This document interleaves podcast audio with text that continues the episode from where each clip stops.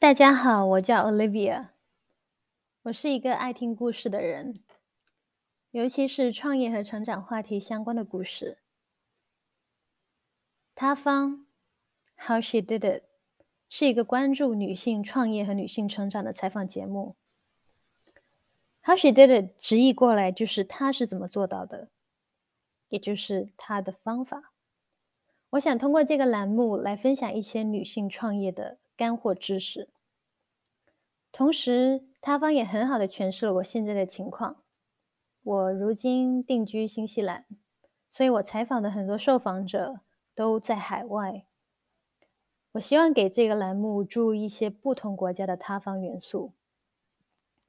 同时，这个栏目也将是中英交叉的方式。我会尽力的去采访一些用英语来作为母语的创业者。我是土生土长的广东人，在广州完成了我的本科之后，我在深圳工作了一段时间，然后移居新西兰。你好，我是广东人。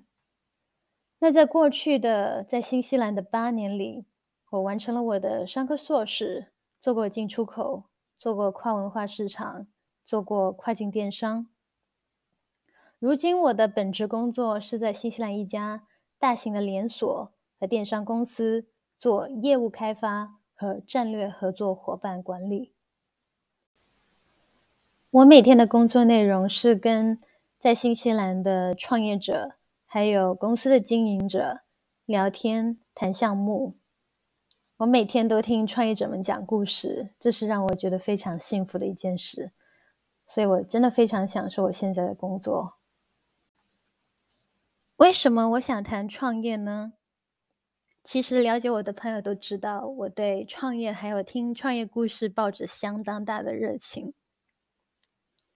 我的第一次创业经历是在十八岁上大学的时候。我和我的两个好朋友青蛙和鞋垫一起参加了大学里的一个创业项目。我们的两个项目获得了大学不少份额的一个投资。在学校的支持下，我开了一家文印和二手书店，叫云山印象。青蛙和鞋店开了一家咖啡厅，叫优作咖啡厅。如今十几年过去了。这两家企业还在健康的运营着。当时在我创业的团队里，我很有幸和五位非常有趣和有能力的女性朋友们一起经历了这个从无到有、非常美妙、奇神奇的一个创业过程。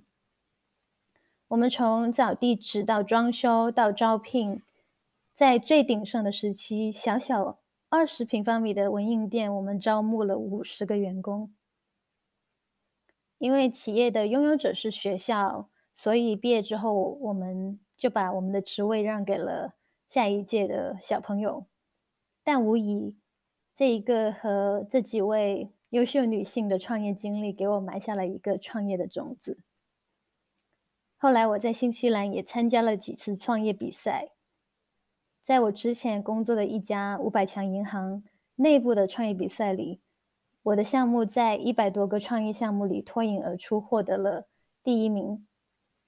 总的来说，我还是一个创业小白。就除了在大学的这个创业经历，我基本上没有别的大起大落的创业经历，也没有什么融资千万、公司上市的光辉创业经历。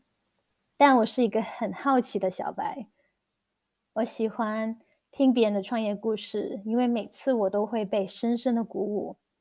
每当这个时候，我就会想，如果有更多的人听到那些故事，该多好啊！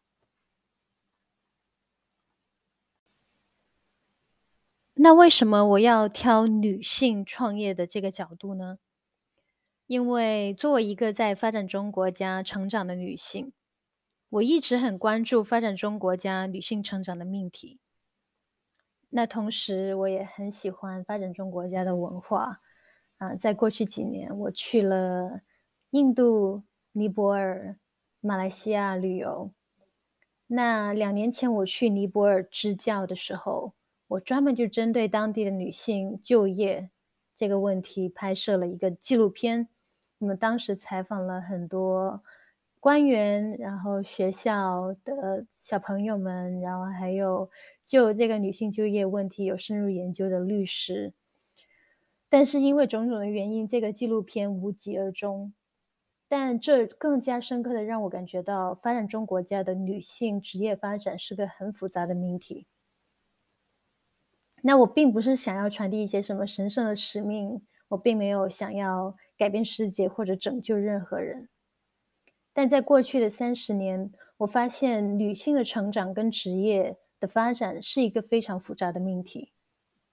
并不是一两句话能够说透的，但是呢，我发现贵人在给女性的成长中起到了非常关键的作用。在我过去三十年生命里做的一些最重要的决定的时候，大多数时候我都得到了贵人的帮助。就是因为得到了他们的帮助，我才能够帮助到更多年轻的女性。我相信星星之火可以燎原的这个道理，所以我希望能通过分享我身边这些鼓舞人的女性的故事，传递温暖，传递这种正能量，从而鼓舞到更多年轻的女性。那最后，他方这个栏目将会给你带来什么呢？我将会在接下来的每个月至少更新一个女性创业和成长的故事，而在我的各种渠道都会更新。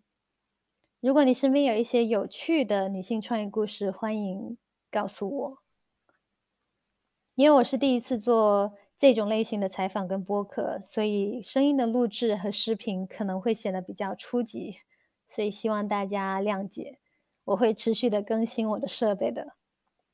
那接下来的两个节目呢？我邀请到以下两位女性。第一位是汪君尊律师，是在新西兰华人律师界非常出名的一位华人律师。他有二十多年的创业经历，同时他是两个孩子的妈妈。他是新西兰皇家律师事务所的创始人，而如今在去年，他又多了一个新的 title。是如今新西兰最大的律所 Meredith Connell 的合伙人。那他会跟我们分享他过去那些有趣的创业故事和企业合并的故事。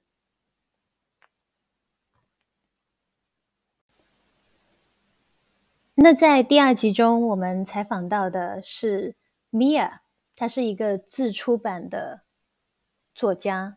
他在亚马逊发表了十本英文书，那他会在这个栏目详细的跟大家分享亚马逊自出版英文书籍的全过程，敬请大家期待。如果你有什么你想要听的内容，或者是你想要推荐的女性创业家，欢迎分享给我。那我们很快再见。